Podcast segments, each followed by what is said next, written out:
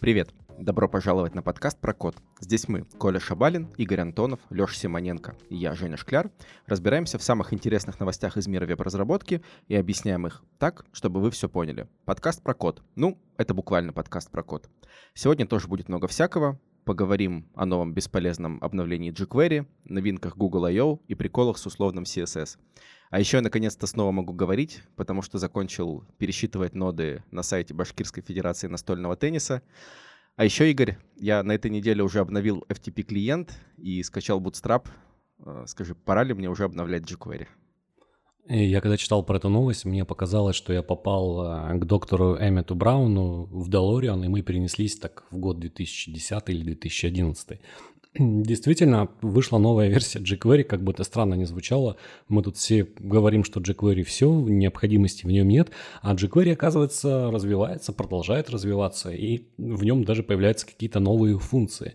И вот вышла версия 3.7.0. Очень странно представить, кому она может э, сегодня пригодиться, но уверен, что есть, опять же, определенные проекты, которые еще не успели с нее соскочить, jQuery, и что же там появилось в новой версии 3.7.0. Ну, во-первых, ребята проводят оптимизацию, хотят, чтобы jQuery работала быстрее, во многих случаях, и для этого они проводят рефакторинг. Всем известно, ну, особенно кто начинал разрабатывать в, в те далекие 2010 или, как правильно сказать, времена, а, помнит, что jQuery использует в качестве движка селекторов Sizel, Надеюсь, я правильно произнес это слово. И вот теперь от него решили избавиться. Ну, точнее, как избавиться. Sizel это всегда был отдельный проект. До сих пор существует репозиторий на GitHub. Можно посмотреть и посмотреть, как они имплементировали выборку по селекторам в разных браузерах. Но так вот, а, jQuery решили отказаться от него как от самостоятельного проекта и встроить все необходимые функции в ядро самого jQuery. Что это дало? Ну, во-первых, jQuery стало меньше занимать и похудела порядка там на 1-2 килобайта. Вроде бы кажется, что это ну, что-то несущественное при современных бандлах во фронтенде, но, скорее всего, для тех проектов, где jQuery еще есть, где от нее нельзя избавиться, ну, опять-таки, смех смехом, но Существует множество проектов, где jQuery жил, э, живет и будет жить, особенно всевозможные студи- студийные проекты, где уже собрали свою джентльменскую коллекцию плагинов, расширений, виджетов и так далее на jQuery, и от них отказаться не так-то просто. Поэтому, если обновиться до следующей версии, то получится сэкономить на объеме самой библиотеки, хоть это и совсем а, немного. Кроме того, в jQuery внезапно появилась новая функция, появился новый метод, который называется Unix и этот метод позволяет менять сортировку. Ну, в принципе, понятно из названия, что он а, так или иначе связан с сортировкой. На самом деле этот метод в jQuery уже был, но теперь его добавили в цепочку, и, э, в цепочку методов, и, соответственно, его можно использовать со многими функциями, которые возвращают нам какую-то коллекцию элементов. Э, это особенно касается методов, методов таких как э, previous all, prev all, которые возвращают элементы в обратном порядке. И вот с помощью unique sort можно сделать, чтобы этот порядок был как раз-таки не обратным, а противоположным, то есть поменять направление сортировки. Этим изменения опять-таки не заканчиваются. Э, ребята пишут, что улучшили производительность в методах, которые используются для манипуляции дом элементами. Это речь идет о таких методах, как append, prepend, и в некоторых случаях в них достигает повышения перформанса. Опять Опять-таки не сильно понятно здесь за счет чего улучшения. Ну, если посмотреть на changelog, то там, в принципе, понятно, что избавляется от дополнительных проверок всевозможных, а, потому что поддержка браузеров тоже опять-таки сокращается. И, собственно говоря, здесь опять-таки есть плюсик в перформансе, который не остается незамеченным. Кроме того, а, jQuery, ну, в принципе, всегда славилась, что она добавляет а, методы хелперы для управления а, стилями, то есть для добавления CSS. И вот здесь добавили пересмотрели некоторые методы, которые так или иначе связаны с добавлением CSS, и избавились от того, что раньше по умолчанию могли приписываться единицы измерения при добавлении определенных CSS-свойств. Теперь ребята посмотрели на список таких свойств, ориентируясь на библиотеку React, и как раз-таки смогли, смогли нести фиксы. И, например, аспект ratio будет добавляться без а, единиц измерения пикселей, что опять-таки может быть актуально в некоторых, а, в некоторых случаях. Ну и самое интересное, ну, интересное с точки зрения не того, что как мы все без этого жили все это время. Интересно, что до сих пор кто-то пытается поддерживать Internet Explorer, который уже вроде бы уже мертв, и, и мы уже с ним попрощались, а, но тем не менее и здесь случились изменения. Изменения касаются обработки событий Focus и Blur, и а теперь, а, теперь в IE они имитируются через события Focus In и Focus Out. Но здесь э, что самое интересное, что в принципе события Blur и Focus, они не всплывают, то есть когда мы пишем на JS что-то, мы с этим постоянно сталкиваемся, что события не всплывают, и у нас там возникают сложности с применением того же паттерна делегирования. Нам нужно либо ловить эти события на стадии захвата, либо пользоваться альтернативами. И вот такими альтернативами являются фокус in и фокус out, которые как раз-таки всплывают, и с ними можно применять все, все а, знакомые приемы, которые обычно для этого применяются. Так вот, теперь события Blur и фокус для EE имитируются с помощью событий Focus In и Focus Out. Опять-таки непонятно практическая сторона этого вопроса, потому что вряд ли сегодня есть необходимость поддерживать сайты на IE, но я прям подозреваю только узкие кейсы, особенно там где-то работает на железе, а, но тем не менее вот такие изменения. Я тут э, хочу, наверное, небольшую ремарку вставить, почему вообще нужно э, обновлять jQuery. Да, все мы к нему уже относимся как к Internet Explorer у какому-то, вроде бы, что, почему. Но если вы посмотрите в статистику использованных, э, используемых на настоящих сайтах и работающих, то jQuery там занимает всегда первое место. Всегда. И там у него процент недостижимый. И я что-то сейчас сижу и, думаю, и вспоминаю, где я вообще jQuery использовал. И я вспомнил. Э, есть такие маркетплейсы, в которых продают всевозможные библиотеки готовые. Ну, там, галереи, какие-нибудь э, магазинчики. И вот вы в WordPress купили себе плагинчик с галереей, там, главное, чтобы у вас галерея крутилась. И вот она у вас, по идее, работает. Но поддерживать-то все равно нужно. И поэтому наверняка нужно и jQuery, там, этому разработчику этого плагинчика галереи тоже как-то обновлять. Ну, то есть он стал заложником своего плагинчика, но тем не менее э, у него есть возможность обновиться до чего-то более современного. Ну и опять же, если мы берем большой э, рынок всевозможных шаблонов, которые можно использовать в качестве основы, то есть мы же все знаем, что продаются готовые шаблоны, которые можно перенастроить под себя, ну, прям совсем для таких а, бюджетных а, веб-проектов.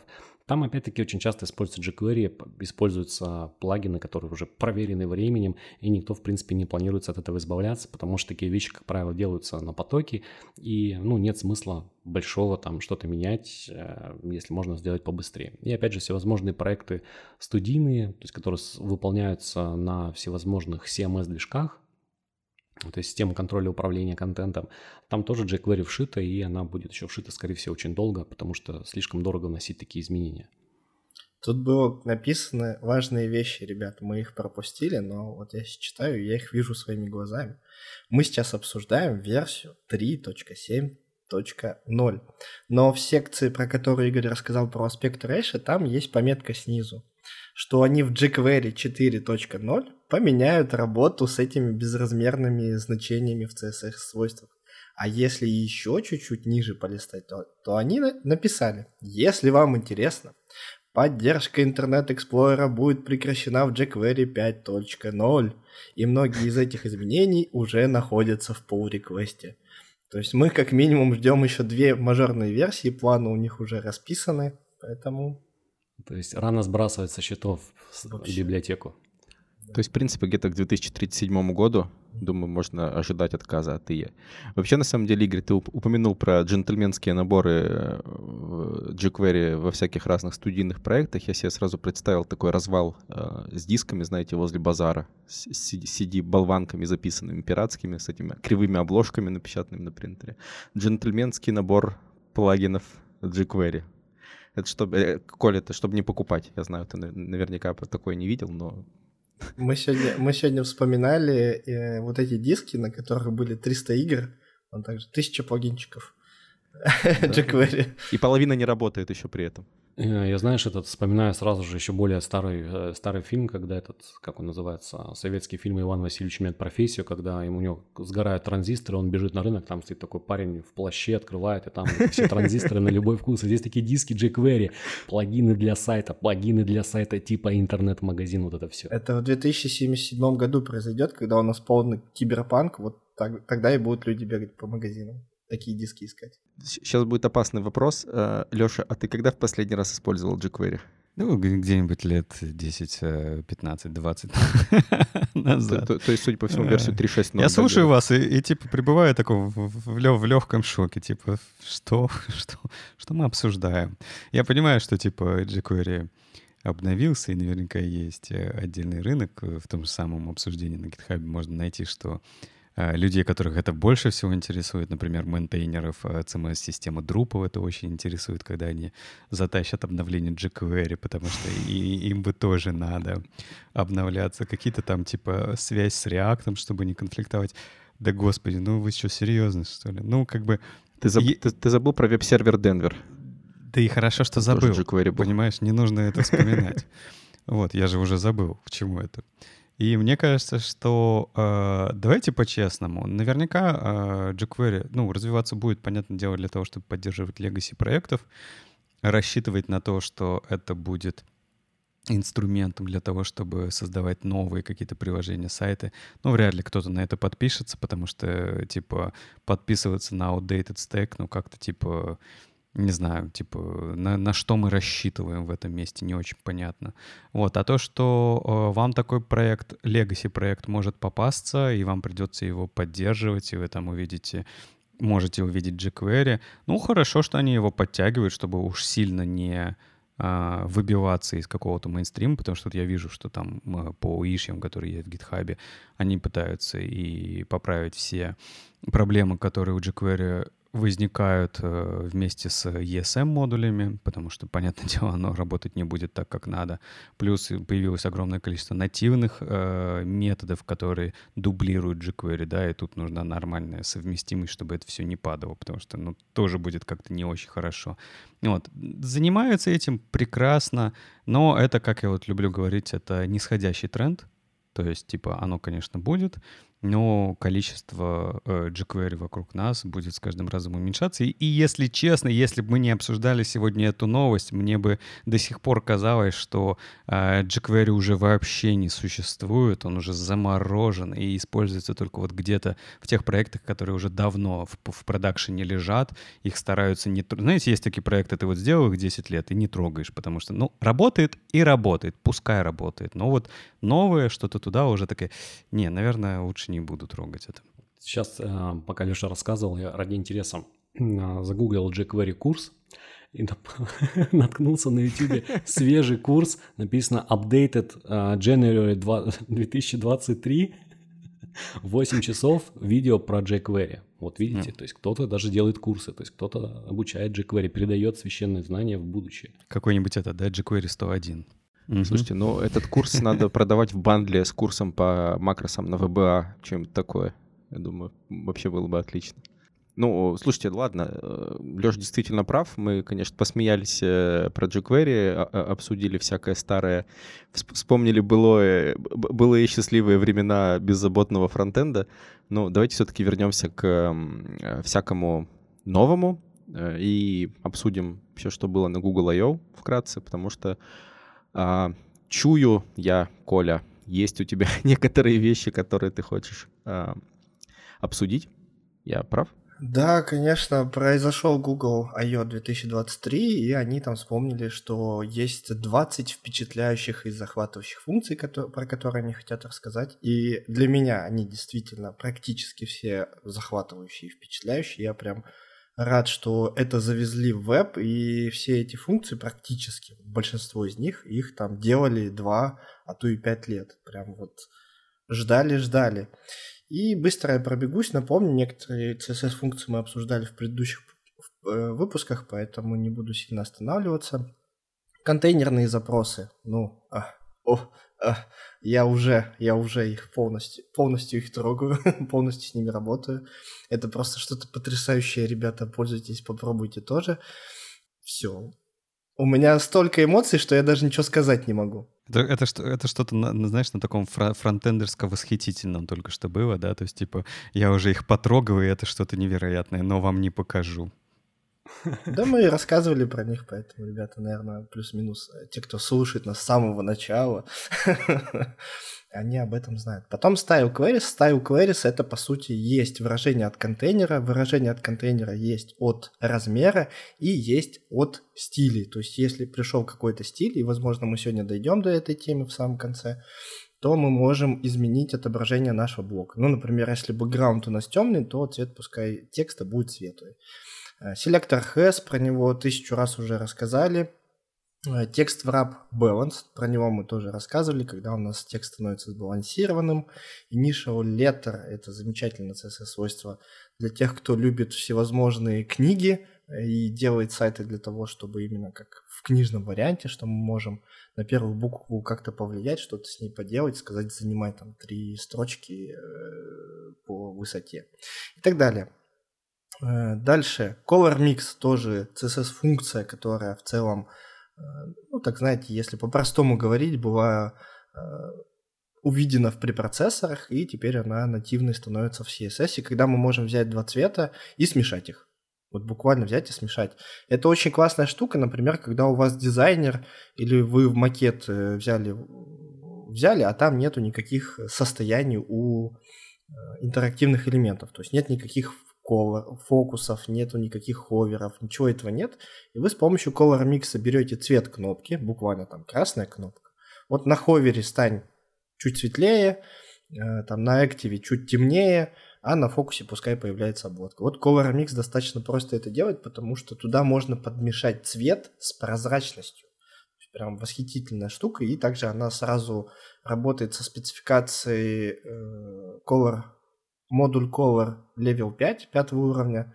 Э, то есть все возможные современные CSS цвета, P3 э, форматы и вот этого всего, они тоже будут работать. Нестинг мы еще, никто из нас его особо не опробовал. Это вложенность, когда мы можем не писать раздутые селекторы, а можем взять родительский селектор и как бы вложить в него дочерние.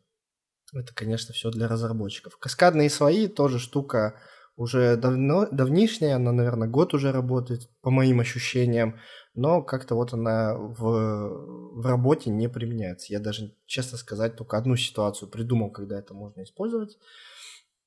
Э, это вы когда можете каскад разделить на свои и сказать, что вот э, есть каскадный слой там для виджета, каскадный слой для шапки, каскадный слой там еще для чего-то. В общем, совершенно непонятная штука, но с ней, видимо, что-то можно делать. Тригонометрические функции для тех, кто работает с анимациями, либо понимает математику и может всякие кривые, синусоиды, косинусоиды, тангенсоиды и вот это вот все рисовать. Индивидуальные трансформации, что бы это ни значило, но скорее всего это про то, что transform, э, rotate, э, scale и Translate вынесли в отдельные CSS-стили, и они теперь немножечко по-другому работают, потому что трансформации, они работают поэтапно. Сначала одна трансформация, потом следующая, потом следующая. Вот индивидуально они не работают последовательно, они сразу все вместе работают. Атрибут popover, с помощью которого мы можем сказать, что даже не то, что сказать, мы можем взять нашу кнопочку и с э, старгетировать на div, у которого будет поповер. И этот div мы сможем показать как модальное окно, например. Тоже интересное свойство. Anchor Position. Я читал все это дело, что это такое, зачем это нужно, но пока что синтаксис меня настолько пугает, поэтому я решил отстраниться. Это, по сути, ну, такая штука, которая позволяет нам позиционировать какой-нибудь тултип, например, вокруг элемента. Бывает так, что тултип, он больше такой глобальный, а не к конкретному элементу относится, и нужно вот его спозиционировать классненько. Э, пишут много JS, потому что нужно учитывать, что тултипчик может уйти за экран, тултипчик может быть со скроллом, ну, в общем, куча-куча JS, и решили сделать это с помощью CSS и всевозможных кастомных свойств. В общем, сложная для меня пока что штука, особо ничего рассказать не могу. Э, scroll Driver Animations — это то, чего я лично жду. Мы можем анимации писать в зависимости от положения скролла. То есть у нас есть скролл, есть вот эта вот пимпочка, которую мы тянем вверх-вниз, ну, либо колесиком мышки э, или тачпадом. И вот его позиция сверху это 0, а позиция снизу это 100%. И мы можем на эти единицы, ну как кастомные свойства, представляете, это кастомное свойство, это живая штучка, которая может динамически меняться, и мы можем на эту динамику э, смотреть и как-то видоизменять блоки. Здесь то же самое. У нас скролл, позиция скролла меняется, с помощью CSS мы его отлавливаем, и дальше можем делать анимацию. То есть э, повернись на угол, который равен позиция скролла там умножить на 1 дегрис, ну, то есть на 1%. И вот у нас там какой-то квадратик при скролле начинает крутиться. Очень классная штука, и, скорее всего, сразу же будет оптимизирована под движки, под GPU и вот это вот все. Ну и View Transition тоже, я только видеоролики смотрел.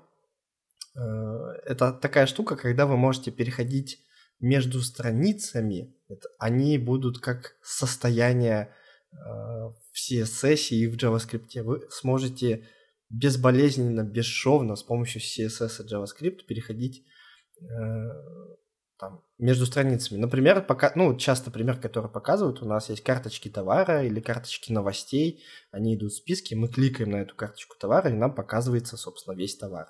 Это вот бесшовно, динамически происходит. У нас маленькая карточка расширяется и становится большой. И это две разные страницы. Вот такая вот магия Сейчас есть в CSS, часть свойств можно уже использовать э, полностью, например, контейнер queries. Часть свойств, э, они еще вообще экспериментальные, например, scroll driving animations. Ну, даже не экспериментальные, скорее они еще там где-то в канарейке лежат и все еще их шлифуют. Поэтому по сравнению с jQuery, это, конечно, просто CSS э, восхитителен.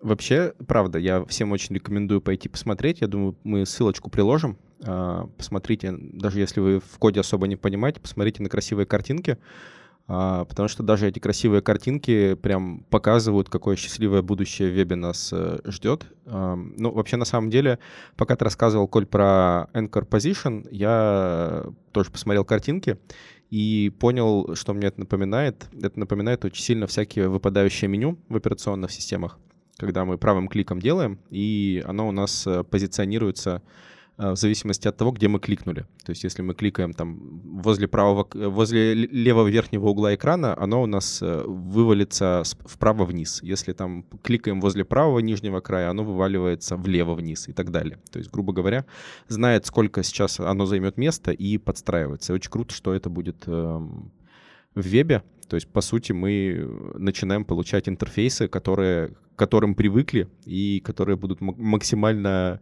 если тут слово, не знаю, нативизированы не, не совсем подойдет, да, максимально привычны всем. Если это еще все будет доступно, то это вообще будет кайф. Мне вот интересно, Коля рассказал про много новых вещей. Как успевать за всем этим угоняться, Коля? Кстати, здесь стоит поделиться секретом, как успевать все это проверять на практике, чтобы быть в контексте. Потому что мне кажется, что вот CSS, э, опять же, я здесь больше с, позиции программирования, кажется, за этим угнаться гораздо сложнее, чем за новинками JavaScript. Или нет? Ну, я, это действительно и для меня большая проблема. Раньше, я помню, было куча э, чатов всевозможных, подборок и так далее, так далее, так далее. И я помню, как я с этим боролся. Ну, то есть я все читать не успеваю, куча информации льется. У меня даже доклад был э, в академии на эту тему, как угнаться вот за этим паровозом. И там я пришел к выводу, что ну, подпишитесь там на дайджест какой-нибудь еженедельный, и, собственно, только его читайте. Дайте себе зарок, что вот, вот дайджест я точно прочитаю. А вот все остальные новости просто отключаю, отписываюсь или мьючу и, и не смотрю. Но я чуть пошел, я сделал следующий шаг, скажем так. Я, я как минимум сам создаю дайджест, поэтому для меня вопрос этот уже полностью решенный. Я собираю эти статьи, описываю их примерно, там, сводочку описываю, о чем эта статья, поэтому тут мне не надо гнаться. Но есть другая проблема, которую я тоже сам для себя решил, это как ты и сказал, что там методов в JavaScript каждый год, ну, выходит, ну, десяток, наверное выйдет этих методов, пока они стандартизуются. Э, другой вопрос, что есть куча нестандартизированных методов. Вот тоже хочется посмотреть, куда движется JavaScript. Но в CSS то же самое. Выходит куча CSS-свойств. Вот я смотрю сейчас на 2023 год. 5, 10, 15, 20, ну где-то 25 CSS-свойств на май уже вышло. И я, я тоже себе задал вопрос, а как вот просто мне знать, какие CSS-свойства вышли вот в, в таком-то годе? Я сам себе создал такой ресурс и, по, и постоянно им пользуюсь, потому что там есть и ссылки на спецификации, и ссылки на MDN. Ну, то есть это действительно проблема, и, видимо, каждый должен ее для себя сам решить. Вот я такими способами решаю. Тут, наверное, еще важно, как потом не забыть этим воспользоваться. То есть, когда появляется какое-то новое CSS-свойство, мы, как правило, не можем прямо сейчас им воспользоваться, да, то есть нужно дождаться, пока оно раскатается во всех браузерах, пока появится хорошая поддержка, ну вот это вот все. А как потом про него вспомнить, что оно появилось? В 2023 году я заметил такую штуку, опять же, готовя каждый, каждую неделю дайджест. Э, сначала выходит хэс, два года назад, начинает о нем говорить. Ты такой, ну хэс и хэс, что, пока его там внедрят в этот э, Google какой-нибудь самый первый его внедрит, как обычно, э, черт с ним вообще, неинтересно. Потом про хэс начинает говорить больше. Типа, вот там какая-то крутая штука. Ты такой, ладно, какая... Ну, то есть о нем прям говорят. Ну, то есть не о чем-то другом там. Есть CSS-свойства, э, например, Keepfinate Limits Chars. Ну, а кто о нем вообще слышал? Какая-то штучка там маленькая, никому не нужно. А HS прям говорят. Э, все такие, ну ладно, что-то там крутое. Скоро внедрят. Потом приходит э, Safari такой, я опередил Google, все, внедряю HES, э, пользуйтесь. Ты такой, ну ладно, пора начинать читать. Читаешь хэс, читаешь какие-то споры в интернетах, в чатах, как это вообще работает, что это значит, как вообще это применять. И потом выходят статьи начинают. Вот вы хэс можете, вот это хэс, вот он так работает на каких-то абстрактных примерах. Ты такой, блин, я не понимаю, я не понимаю, где я могу это применить. Ну, там обычно пример показывает, что можно в карточке товара определить, добавили имидж или нет с помощью селектора хэс. Это такой, ну, я в своем магазине не могу представить, что кто-то не добавит эту картинку. Я как минимум поставлю заглушку. Типа, все, ко мне не подходит. Как где мне применять это хэс? О нем столько говорили. И выходит, э, выходят статьи, статьи, статьи, там, применять хэс там, применять хэс там, и ты за ними не следишь, но в конечном счете приходит какой-нибудь автор и собирает сборку из этих статей. А как можно применять хэс? Вот вам 10 статей, почитайте, саккумулируйте, и все, и поймите уже наконец. Я не случайно начал эту тему, потому что часто приходится проводить собеседования по работе, то есть разговаривать с разными ребятами, разработчиками, и часто наблюдаешь, что действительно, ну, задаешь банальный вопрос, там, какие там тебя новинки зацепили той или иной версии там ECMAScript, и ребята, ну, затрудняются ответить. То есть, понятное дело, что все помнят вот ECMAScript 2015, этот большущий релиз, где там появилось все много нового. Ну, еще, пожалуй, там Async Await могут э, назвать так вот сходу. А так получается, что когда говоришь о каких-то новых вещах, то есть не все, ну, даже слышали про них, не все их применяют. И вот здесь начинает казаться, что наша индустрия IT, она в принципе невозможна, как это называется, во всяком случае раньше называлась, веб-евангелисты, да, или что-то ну, подобное, когда люди будут пичить, рассказывать про эти темы, и, возможно, когда-то про них, как говорится, вспомнят и начнут это применять на практике. Слушай, ну все, э, давай по чесноку. Э, все, наверное, 15 лет так точно. Есть такое понятие, как hype train, или, я не знаю, еще, еще что-нибудь типа связанное с паровозом. А, дело в том, что ты регулярно а, должен бежать вперед. Точнее, нет, ты сидишь, разрабатываешь, да, а мимо тебя проносится поезд с новыми фичами. И вот насколько далеко он унесется от тебя, очень сильно будет дальше влиять на то, насколько ты будешь чувствовать себя востребованным специалистом. И это всегда было проблемой. То есть, да, оно было с некоторыми с некоторыми паузами, да, вот, например, CSS сейчас снова большой такой рывок сделал.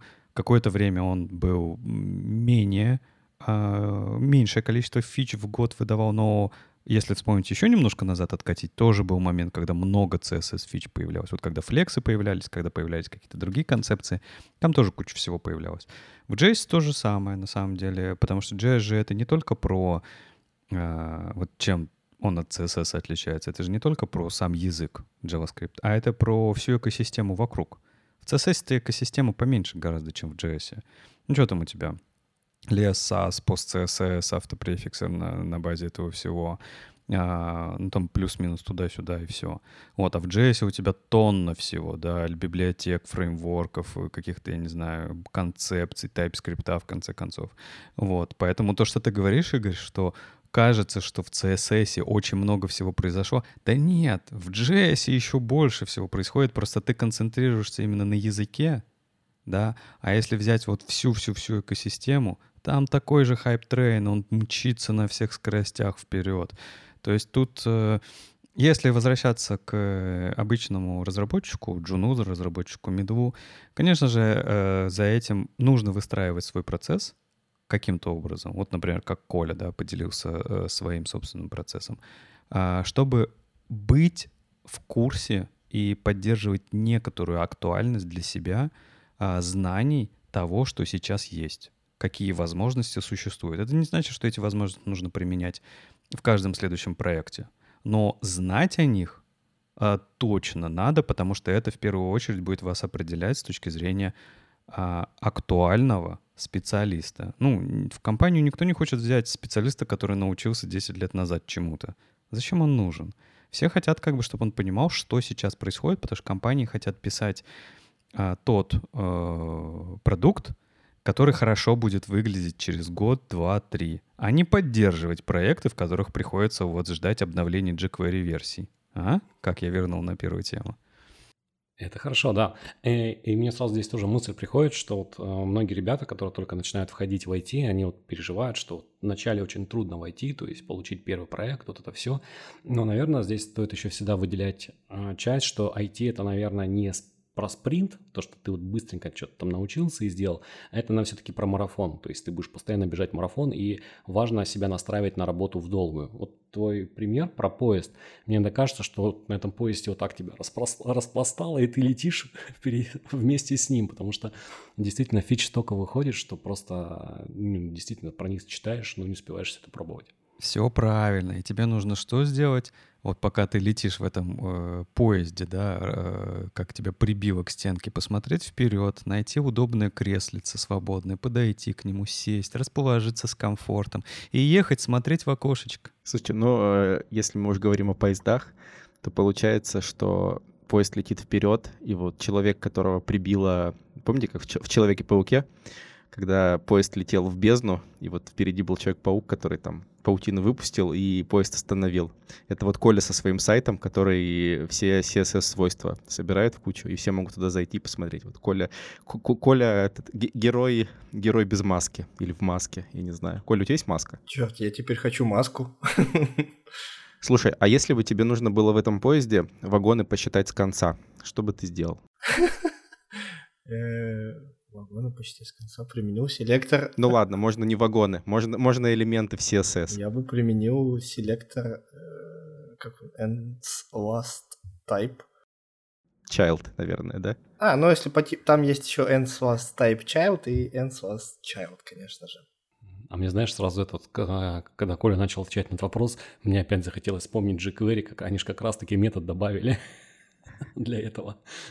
Да, так, также есть этот э, метод array find from last в ES 2023. В общем, что-то мы начинаем переворачивать наш интернет и начинать читать с конца.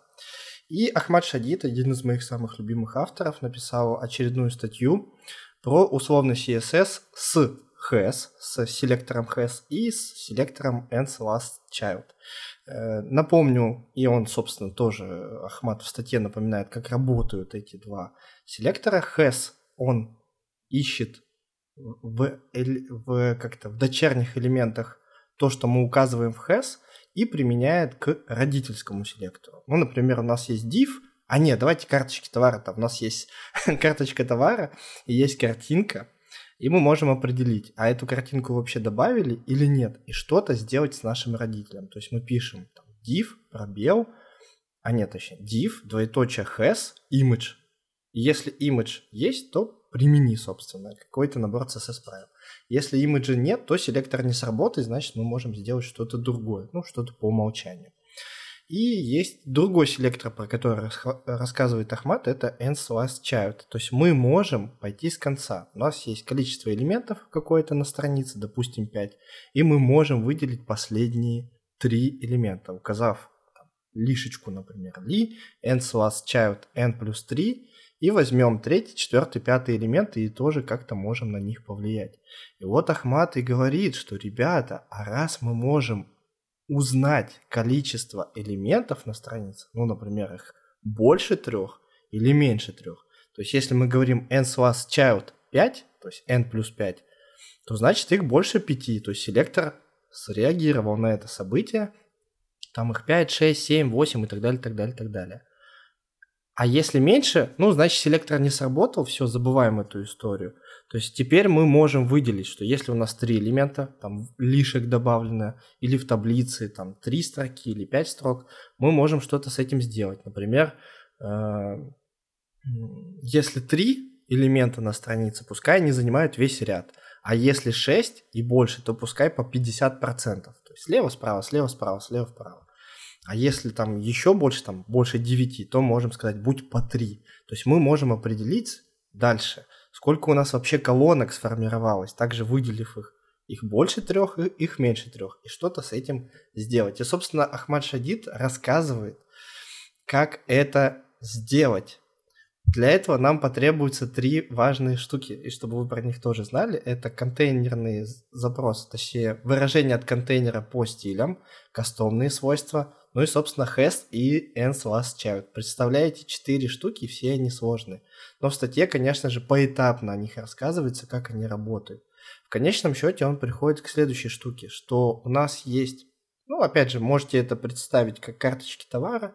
Их может быть какое угодно количество. 3 штучки, 5 штучек, 18 штучек. Если, например, их 2, то пускай они занимают ну, по, по ряду, пускай они будут большие и массивные.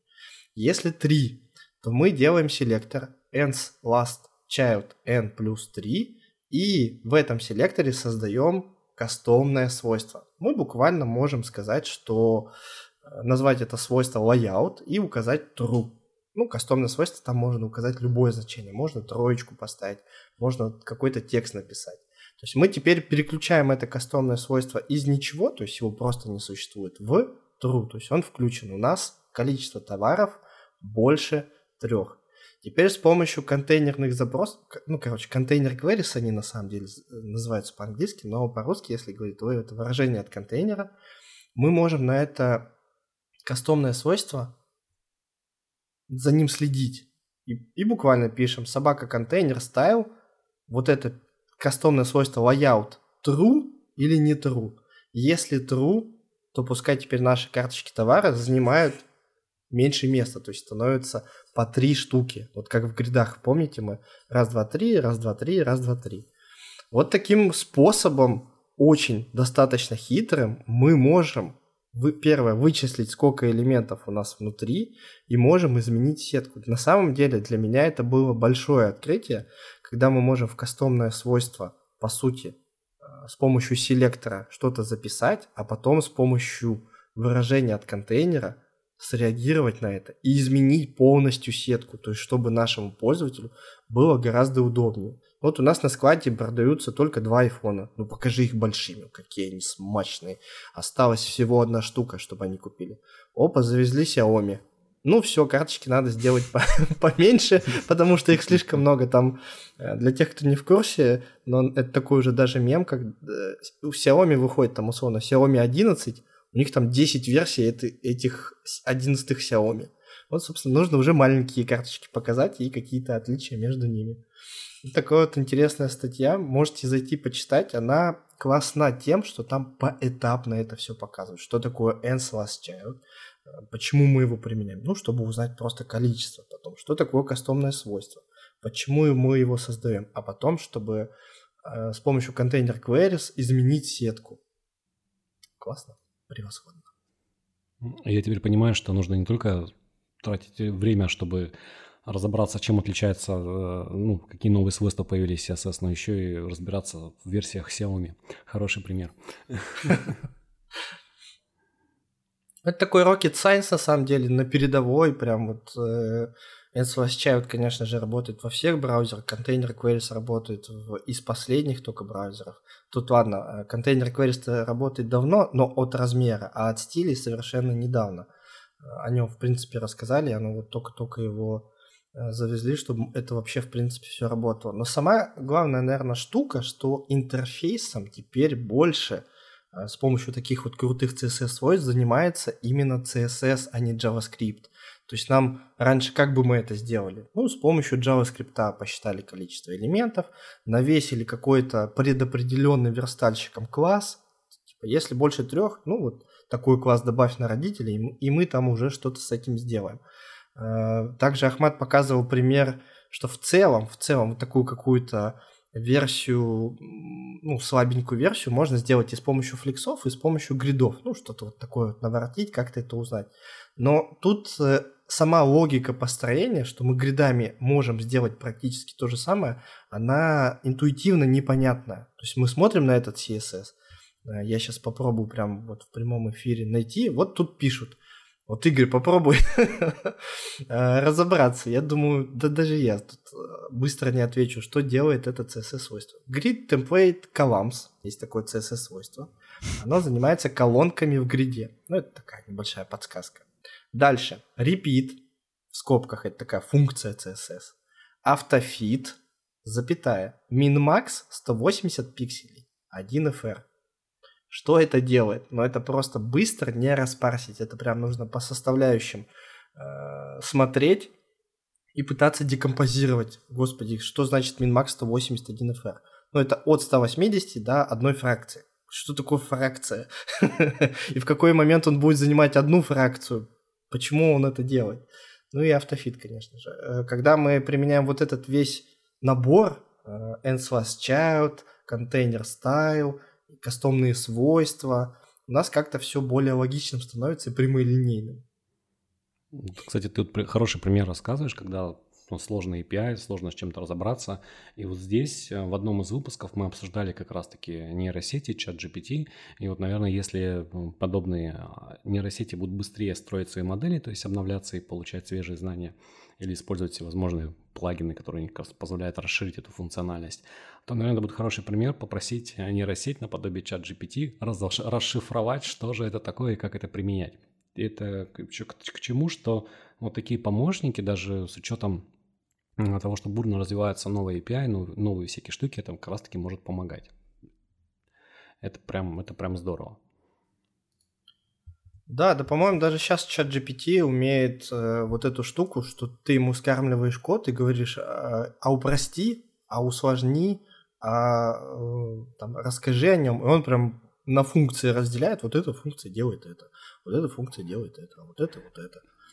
Я, кстати, с этой штукой очень одно время активно игрался, он действительно выдает интересные результаты, и где-то действительно код становится проще, но он теряет свою работоспособность, а, а где-то, наоборот, происходит усложнение. Это к чему? Что не всегда все, что просто для чата, что выглядит просто для чата GPT, потом можно а, нормально читать и использовать. Тут, кстати, хочется здесь, как говорится, сделать отсылку к, к истокам, что мы пишем код для людей, а не для машин.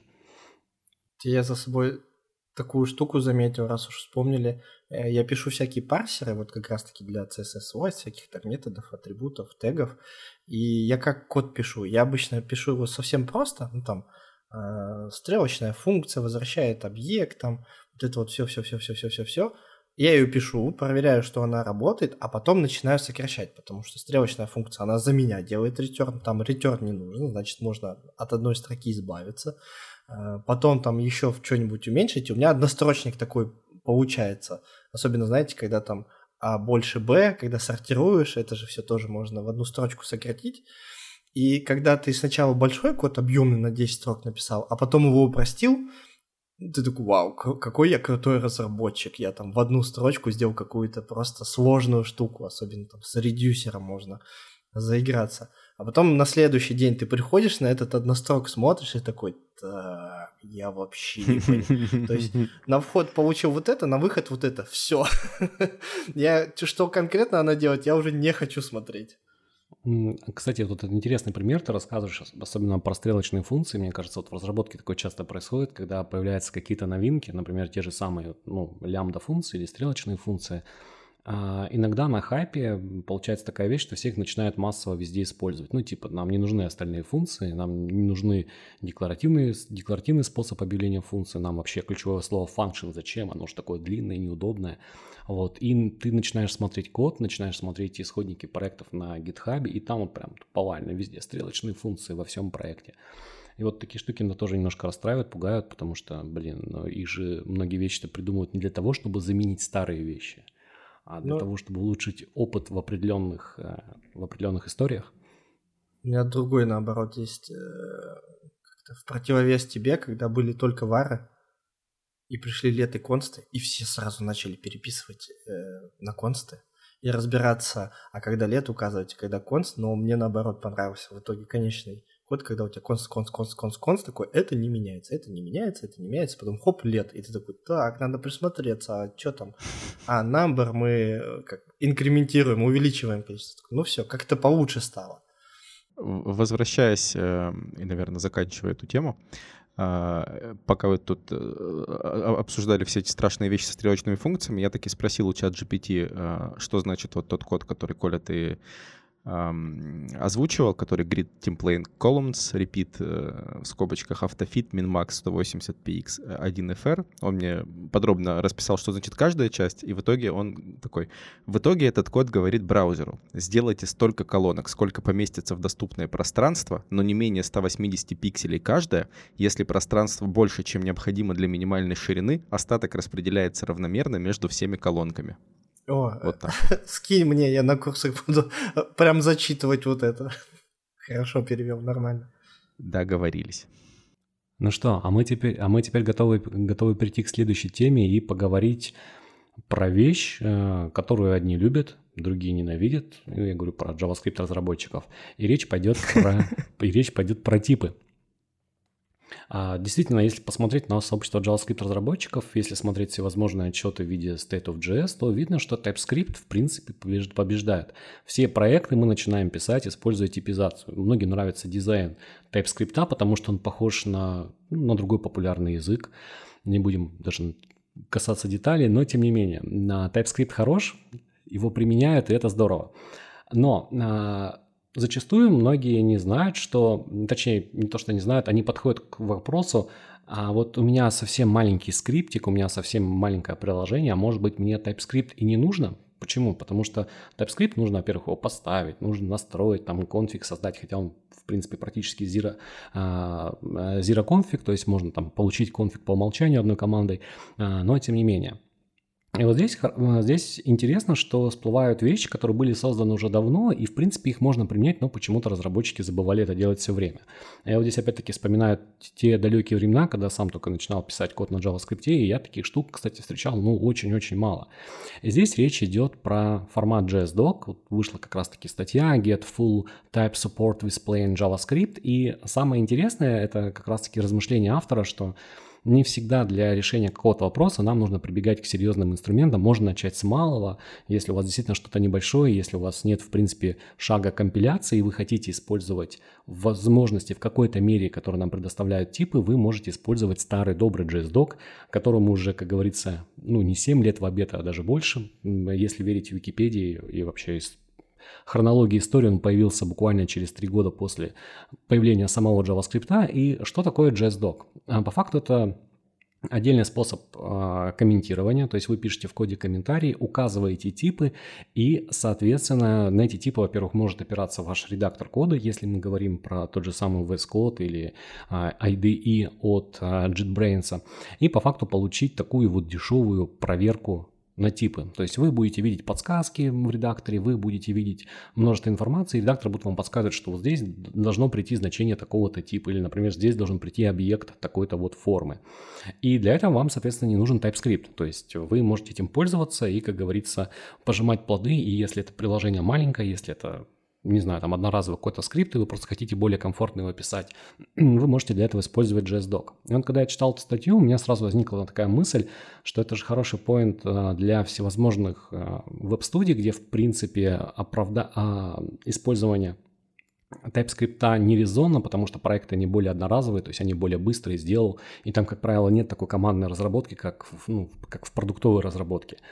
Поэтому такая штука а, может использоваться. И а, опять-таки JSDoc, вот даже мы у себя на курсах, у нас есть курс по архитектуре клиентских приложений, и там мы ребятам предоставляем такой импровизированный фреймворк, который там выполняет перечень определенных задач, и мы его как раз-таки вот комментируем в формате JSDoc, чтобы можно было более комфортно его использовать, смотреть, что там происходит, какие параметры ожидаются. И, в общем, готовим таким образом студентов к применению TypeScript. То есть JSDoc – это такая первая стадия, что вы можете посмотреть, познакомиться с типами, ну, на самом э, примитивном, так сказать, уровне, а потом уже переходить к TypeScript. Но а с другой стороны, JSDoc это как раз-таки первый шаг, когда как можно мигрировать существующий проект с кодовой базы на JS на TypeScript. То есть на основании аннотации JSDoc можно сгенерировать декларации типов для того же TypeScript и потом их использовать. Инструменты опять для этого есть. И вот мне кажется, что порой действительно а, забываются какие-то простые вещи, которые уже давно были, их можно было использовать, но почему-то они не стали популярными, и потом многие разработчики их открывают для себя, для себя заново. И вот JSDoc это же как раз-таки один из таких примеров. Кроме того, а, если я не помню, мы обсуждали в подкастах это или нет в наших, но уже есть пропозал в комитете C39 о том, чтобы добавить аннотации типов а, прямо нативно в JS. Он, конечно, пока находится на самой ранней стадии, это Stage 1. Непонятно, когда он будет двигаться, потому что после последнего заседания комитета ничего, в принципе, изменений пока не было никаких. Но вполне возможно, что это когда-нибудь появится нативно в языке, в нативной спецификации, и этим можно будет использовать, и этим может быть пользоваться. И если, соответственно, не надо компилировать, то, может быть, и не нужно использовать TypeScript. Угу. А я вот э, тут это буду оппонировать тебе сейчас, Игорь, готовься. Ну, Давай. Но подключу я Женю. Женя, а тебе не кажется, что вся эта идея с JS-догом чем-то попахивает? Ты знаешь, она очень много чем попахивает, но я даже не буду, не, даже не буду называть ни одного, ни, ни одного из слов, которыми она попахивает, потому что я чувствую, что их скоро забанят в этом подкасте.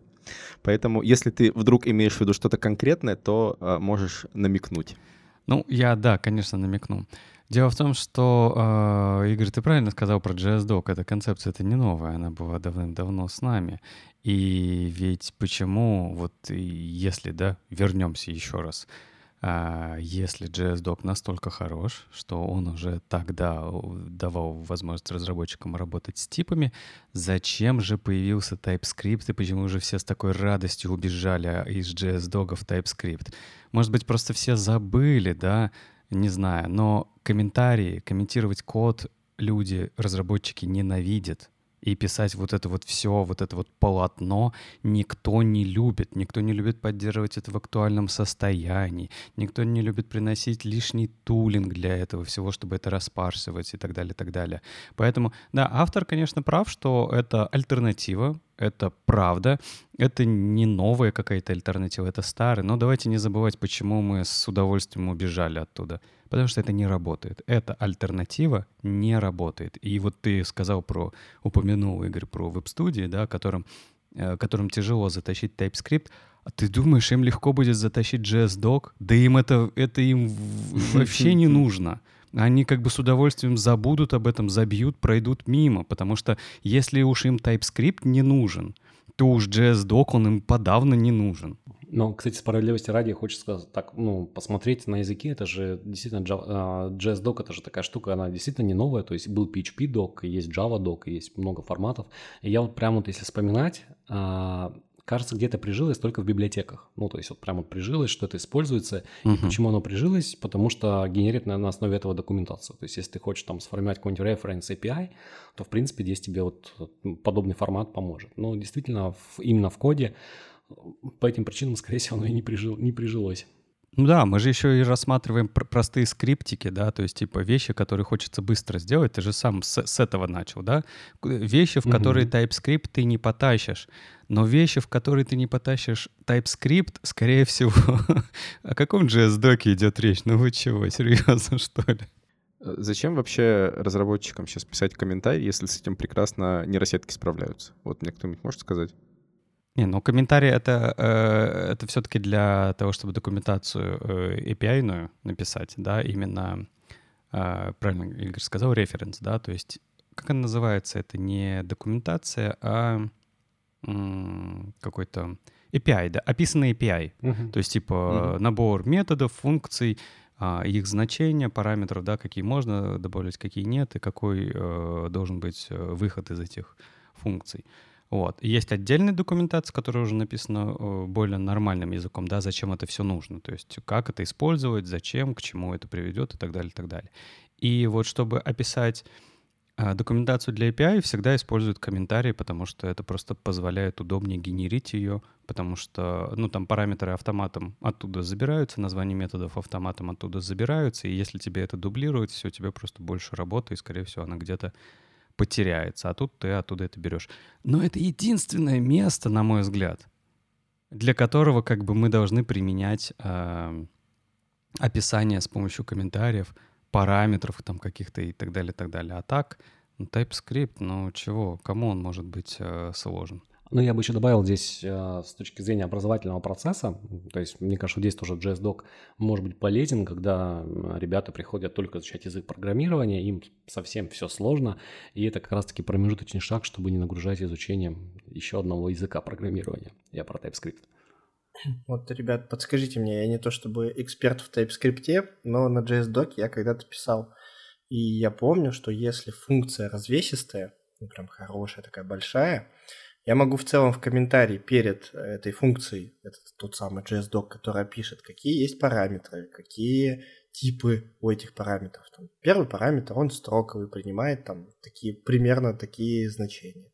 Второй параметр, он там числовой, принимает примерно такие значения передавая в эту функцию такой набор данных, ты в ответе получаешь вот такую штуку. То есть ты можешь прийти вот в это какое-то конкретное входное место, в одну точку, все прочитать и все про эту функцию понять. Тебе саму функцию не надо читать. А в TypeScript разве не наоборот происходит? То есть ты должен вообще всю функцию Нет. прочитать. Как Нет? это? У тебя, у тебя описание типов точно так же находится в э, сигнатуре функции. То есть там есть что-то описанное до вот это, написанной вот этой Нет, функции. оно написано ровно в первой строчке. Когда ты описываешь аргументы, ты перечисляешь их типы. И это ага. то, то а, же а самое, что понять... ты читаешь это их в комментарии. Ну, это как бы а, одно и то же. А как понять, что на выходе выйдет? То есть мне нужно проскролить вниз, найти там return, там, и там все типы типа. Типа, типа. Нет, у тебя же может быть также описан результат выполнения функции, то есть тип, который возвращает функция. Да. То есть он идет прямо при описании функции, ты ставишь двоеточие после описания параметров и, соответственно, описываешь, uh-huh, что будет uh-huh. функция возвращать.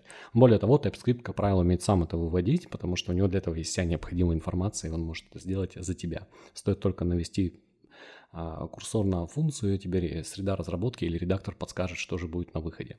Тут единственное, есть... А, а, да, единственное то, что тот пример, который приводил, чего TypeScript тебе не сделает, он тебе не расскажет, а что же эта функция делает. То есть ты можешь это понять только по имени самой функции. То есть JSDoc, он изначально тебе давал еще описание. Да, но сейчас а, тебе это, конечно же, расскажет, что делает эта функция. Чат GPT, например, он прекрасно все mm-hmm. тебе объяснит. Мы только что это продемонстрировали с помощью Жени, как оператора чат GPT, а, как это можно делать. Когда как раз описывали да. твой, твой, Коля, код про что там, про гриды, да, или про что это было? Да-да-да.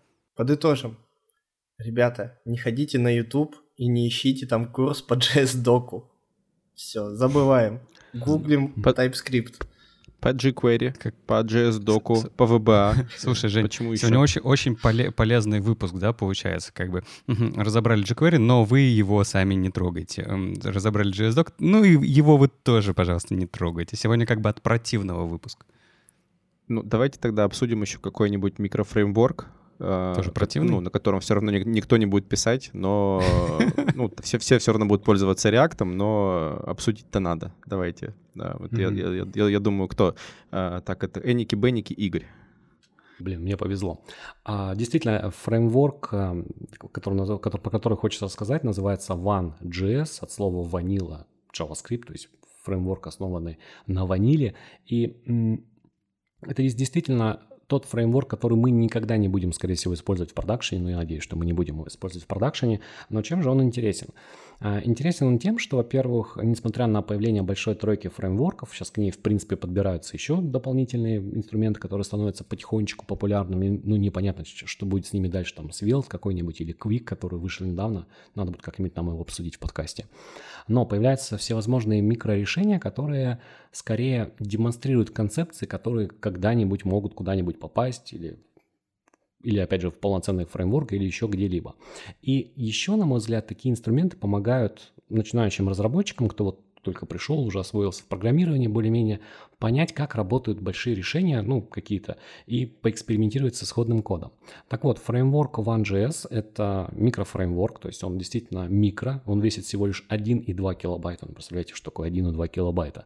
Если посмотреть кодовую базу, то там меньше 200 строк кода, и он а, как раз-таки позволяет нам поэкспериментировать с реактивным программированием. То есть напомню, что реактивность это когда у нас а, представление обновляется при изменении состояния.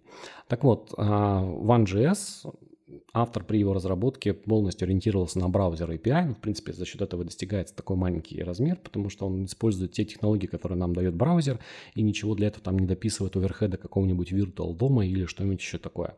Вот. И он, в принципе, умеет вот делать простые вещи, там, то есть строить, э, строить дерево дом, используя, используя методы, используя там свои оберточки, и обновлять, э, обновлять представление на основании изменения состояния. И вот чем он хорош? Ну, на самом деле подобных вещей уже было много, но если захочется поизучать исходный код того же самого React, то можно быстро потеряться – там действительно, если посмотреть на репозиторий React, там очень много всего, и вот чтобы даже просто поэкспериментировать, нужно сначала потратить времени, понять, как там ориентироваться в их монорепозитории, понять, как это все связано, и, в общем, много-много всего. А вот One.js — это как раз-таки решение, где меньше 200 строк кода, и можно посмотреть, как, в принципе, подобные штуки реализуются, и на, чем строится эта самая реактивность. Вот, например, если заглянуть под капот One.js, я вот сегодня прям буквально перед подкастом посмотрел, вот они там используют как раз-таки прокси-объекты. То есть они еще появились в ECMAScript 2015, э, и вот здесь как раз-таки наглядный пример, для чего их можно использовать при решении задач. Что еще интересно, что э, порой кажется, что код в open source проектах должен быть каким-то вот таким вот не знаю, хорошим. Но когда, опять же, смотришь а, всякие подобные решения, ты видишь какие-нибудь отчеты, там, то есть видишь не совсем удачные решения, но, тем не менее, эта штука может стать популярной, и она там будет использоваться во множестве проектов. В общем, такие штуки, а, на мой взгляд, хорошо изучать, хорошо смотреть, а, что как применяется, и потом это тащить куда-нибудь дальше, ну, эти знания использовать, использовать уже для чего-то еще. И вот за счет их маленького размера, за счет ограниченной функциональности, меньше 200 строк кода, представляете, фреймворк, можно как раз-таки со всеми этими штуками познакомиться на практике. Я каждый раз, когда слышу про такие фреймворки, у меня первое слово, которое приходит в голову, это психанул. Кто-то психанул, у него не получилось изучить React, он такой, ага, напишу свой фреймворк.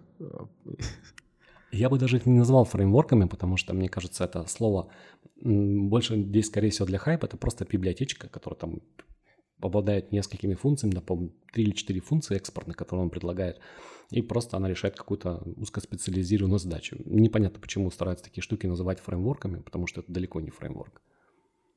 Тут есть интересный пункт, вы сейчас будете... Э, это, Алочка, ты сейчас умрешь.